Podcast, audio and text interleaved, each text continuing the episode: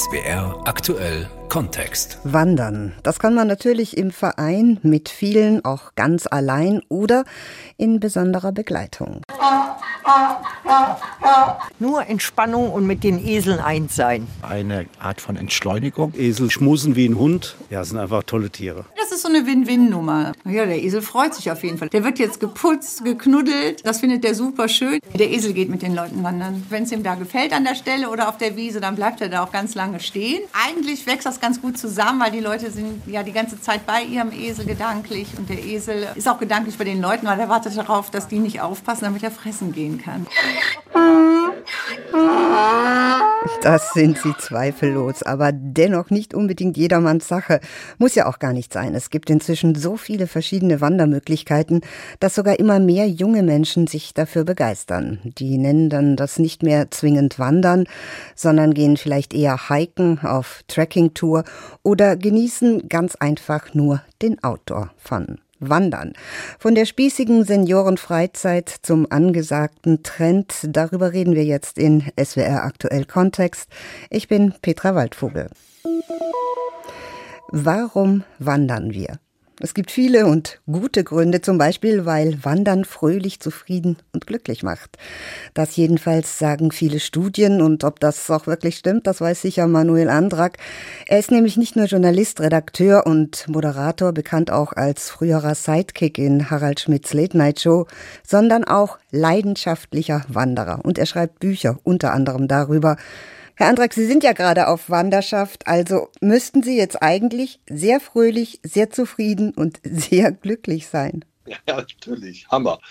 Also der größte Glücklichmacher beim Wandern ist ja das Belohnungsbier danach und das habe ich für heute schon, ja, mir genehmigt. Für heute ist Schluss mit Wandern, jetzt wird ausgeruht. Wo genau wandern Sie denn gerade? Also ja, heute bin ich auf dem Hermannsweg gewandert nach Bielefeld. Mal auch eine Stadt als Etappenziel ist aber auch ganz schön. Aber Bielefeld soll es ja vermeintlich gar nicht geben. Vielleicht kommen Sie Ach, dann gar nie an. Ja, irgendwie, keine Ahnung. Irgendwo scheine ich hier doch zu sein. Ja. Aber wandern Sie denn im Moment nur zum Vergnügen oder doch schon eher professionell? Meistens doch professionell. Also auch heute irgendwie, um darüber was zu schreiben und zu erzählen. Aber das schadet nicht, irgendwie professionell zu wandern. Man kann das Wanderglück trotzdem erleben wenn man das Hobby quasi zum Beruf macht und umgekehrt. Inzwischen ist das Wandern ja eben beides. Aber wann und wie hat sie die Wanderlust überhaupt gepackt? Ja, ich glaube schon sehr früh. Also meine Eltern sind sehr, sehr viel mit mir gewandert, als ich ein Kind war. Und im Nachhinein muss man sagen, war ich wahrscheinlich ein verhaltensgestörtes Kind, weil ich immer sehr, sehr gerne gewandert bin. also, wenn meine Eltern sagten, heute wird gewandert, juhu, wann geht's los? Viele haben ja eher so ein Wandertrauma aus ihrer Jugend. Meine Schwester, acht Jahre jünger, ist auch so ein Fall. Die äh, hat das Wandern gehasst. Aber ich bin immer sehr, sehr gerne gewandert. Was tatsächlich ein bisschen befremdlich wirkt. Denn damals galt Wandern ja noch als spießige Seniorenfreizeit. Die sind immer noch in der Mehrheit, die Senioren, aber inzwischen wandern tatsächlich viel mehr junge Menschen als früher. Stellen Sie diesen Trend auch fest, wenn auch vielleicht nicht bei Ihrer Schwester? Ja, doch, das sehe ich. Also das ist eindeutig festzustellen, dass man äh, ganz viele junge Familien auf Weg sieht, äh, junge Leute, also Studenten, äh, ne, die sich äh, zu mehreren Leuten verabreden und längere Touren machen. Ähm, also das ist äh, wirklich so ein Trend, absolut. Es ist aber dann vielleicht gar nicht mehr dieses klassische Wandern, sondern mehr eben dieses Trekking oder Backpacking oder Hiking, wie immer man das dann neudeutsch nennen mag. Ja, Gott, also äh, das Kind hat ja dann nur einen anderen Namen. Also wenn man jetzt nicht Trail Running macht, also quasi irgendwie auf Wanderwegen joggt, Berg hoch, Berg runter, ist das ja das ganz normale Wandern. Also ich meine, so eine Alpenüberquerung von Oberstdorf nach Meran, da ist es ja auf dem Wanderweg voll wie in der Fußgängerzone und auch eben meistens mit jungen Leuten.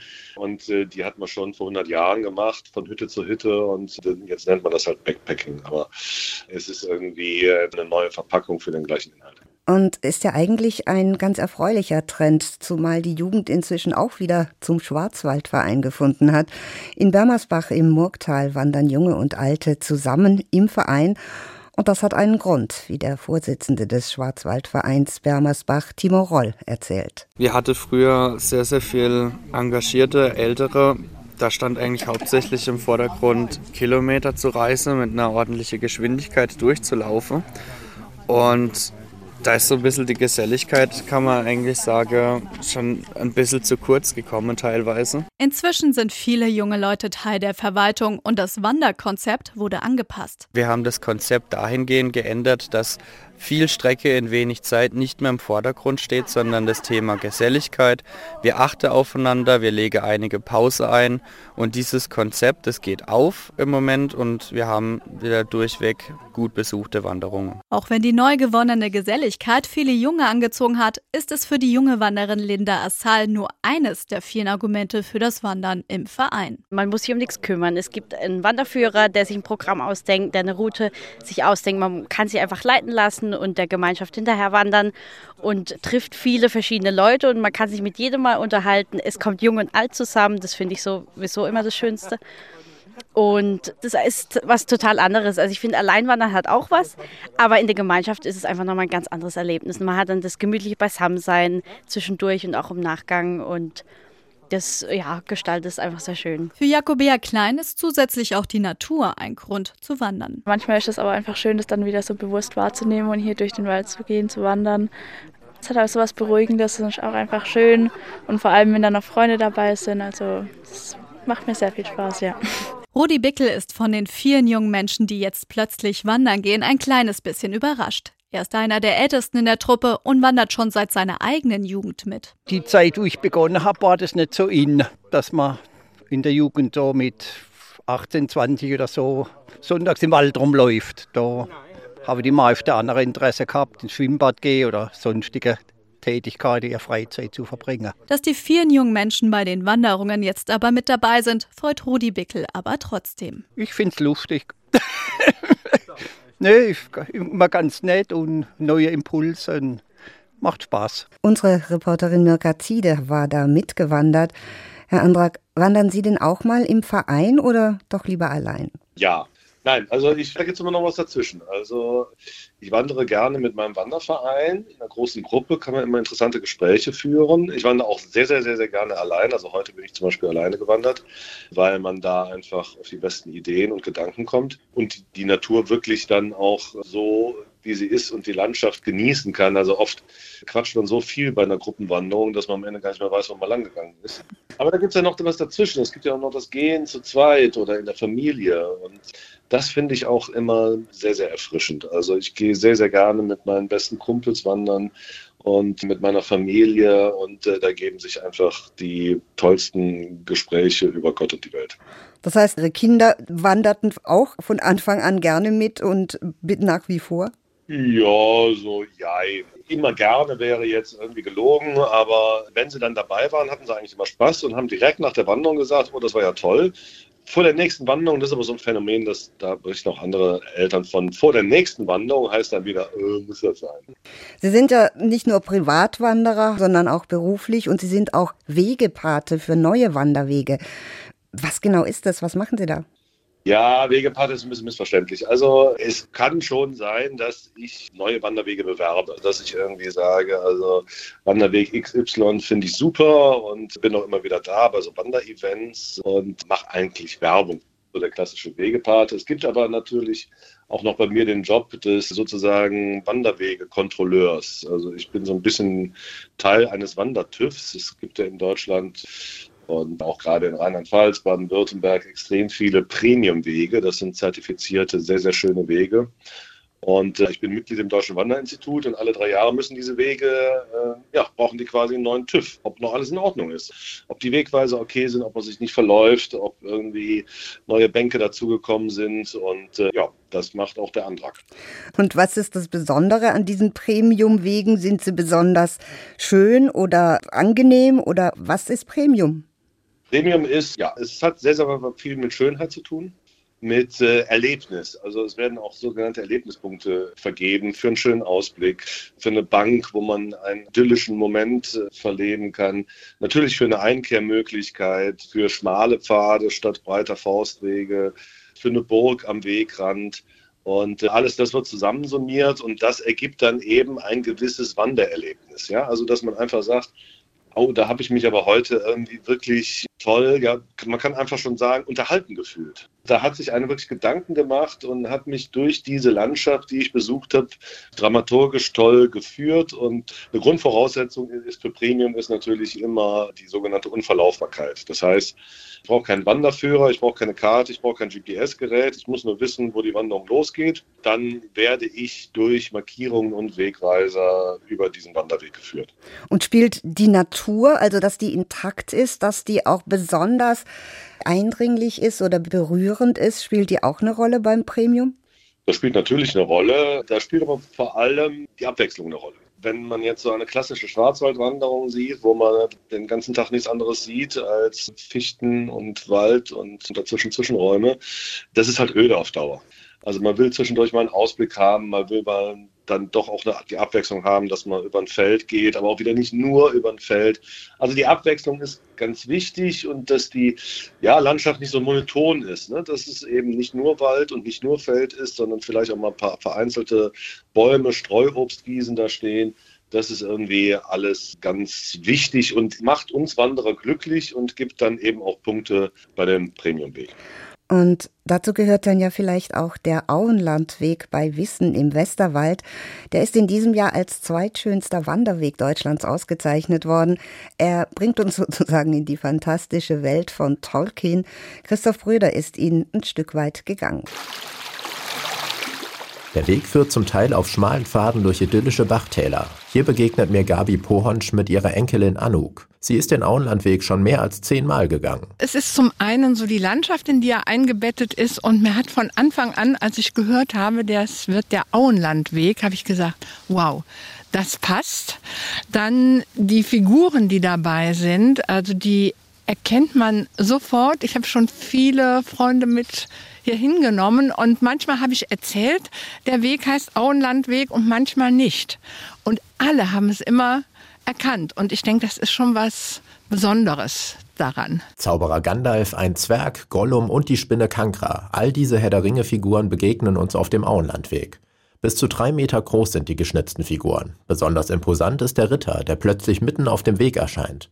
Bis zu 40 Arbeitsstunden stecken in den Figuren, erklärt Matthias Weber, der den Weg mit konzipiert hat. Wir haben drei Motorsägenschnitzer gehabt, die die großen Figuren geschnitzt haben.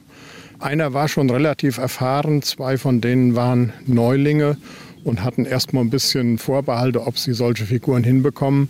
Aber in dem Schnitzprozess haben die so viel Feuer gefangen und haben so viel Energie da reingesteckt. Man konnte gleich sehen, nach den ersten Tagen, nach den ersten Vorergebnissen, dass das toll wird. Der Auenlandweg ist drei Kilometer lang und hat nur 100 Höhenmeter. Er ist damit bestens für Familien mit Kindern geeignet.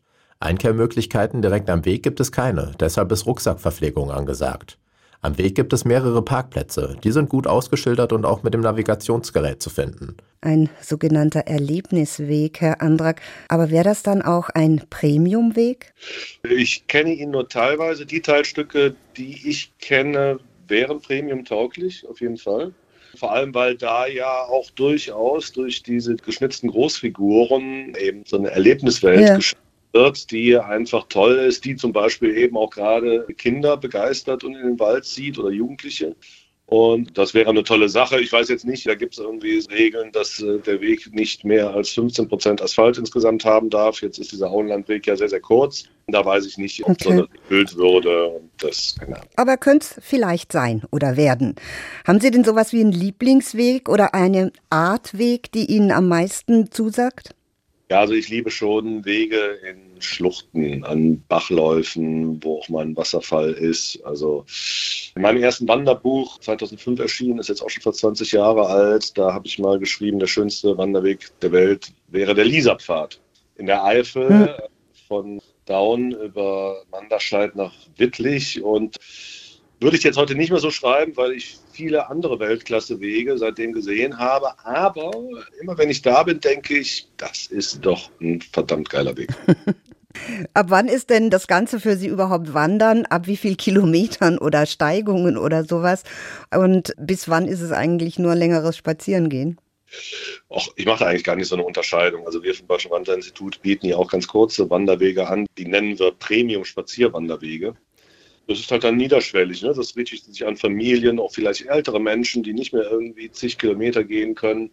Und äh, ich glaube irgendwie, sobald es in die Natur geht und irgendwie wir unseren Alltagstrott verlassen, dann ist das Wandern, äh, ob das jetzt Wandern oder Spazierengehen ist. Also mit Spazierengehen verbinde ich doch eher so, so was Parkähnliches. Ne? Also so in Stadtnähe vielleicht. Aber wenn es so richtig rausgeht in die ursprüngliche Natur, wenn der Bach plätschert, der Wasserfall rauscht, die Wälder sich wiegen, das richtig wandern. Und gewandert wird ja in diesen richtigen Wanderregionen ja mit allen möglichen Begleitungen, menschlichen, aber es gibt zum Beispiel auch Eselswanderungen, die sind beliebt oder mit ganz speziellen persönlichen Zielen wie Fastenwanderungen oder Jodelwandern. Anne Schmidt war dabei. Au, au.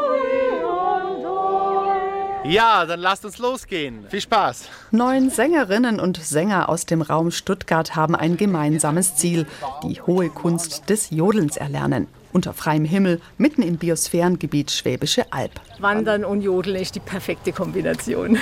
Es macht einfach mega Spaß, weil man aus sich heraus kann. Die Messlatte nach dem Solo hängt ganz schön hoch. Höchste Konzentration bei den Jodelschülern gar nicht so einfach, die Stimmbänder so zum Vibrieren zu bringen wie der Profi. Genau, dann halten wir uns dran. Ich mach's anders. Weiter geht's zur höchsten Stelle der vier Kilometer langen Jodelrundwanderung. Christoph Achmüller stimmt mit seiner Frau Katharina einen Liebesjodler an. Die Schüler dürfen zuhören und entspannen. Das Paar hat sich beim Singen kennengelernt. Ihre Liebe zum Jodeln wollen sie mit anderen teilen. Die Idee hatte meine liebe Frau. Also ich jodel ja oft und immer wieder gern. Und äh, Katrin hat gesagt, ja, wenn, dann musst du das Wandern und Jodeln anbieten, weil das äh, zu verbinden ist einfach schön. Und das finden auch die Jodelschüler. Finde ich eine gute Kombination mit Singen und Laufen und das mal ausprobieren. Ich würde es sofort wieder machen und ich hoffe, es wird auch bald wieder stattfinden. Wandern und Jodeln mit Eseln oder fastend. Herr Andrak, wäre das was für Sie? Äh, jein, also da kommt es drauf an. Also bei Jodelwandern, Fastenwandern und Nacktwandern bin ich raus. Allerdings irgendwie Eselswandern, also ein Kumpel von mir, der bietet das tatsächlich an. Der hat auch irgendwie so ein paar tolle Esel, die durfte ich auch schon mal kennenlernen und füttern, bin aber noch nicht mit denen gewandert. Und das hole ich aber definitiv nach beim nächsten Mal, wo ich da bin. Und das soll was ganz Besonderes sein. Also da bin ich mal gespannt. Weil die Esel eben auch ganz besondere Tiere sind mit einem ganz besonderen eigenen Kopf. Da müssen sie sich gut anpassen, Herr Andrak. Ja, ja, ja, das schaffe ich schon. Die, die gucken ja so ein bisschen, habe ich mir sagen lassen, auf den Charakter des Menschen. Gar nicht noch was über mich. Aber bis dahin haben Sie sicher noch viele andere schöne Wanderungen. Für den Moment Ihnen vielen Dank. Sehr gerne. Manuel Andrak, leidenschaftlicher Wanderer und unter anderem Autor vieler Bücher wie Heimat erwandern mit sechs genialen Touren an Lahn, Rhein, Mosel, Sieg, Nette und im Hunsrück oder dem Wanderglück Deutschland. Und das war SWR aktuell Kontext. Wandern von der spießigen Seniorenfreizeit zum angesagten Trend mit Petra Waldvogel.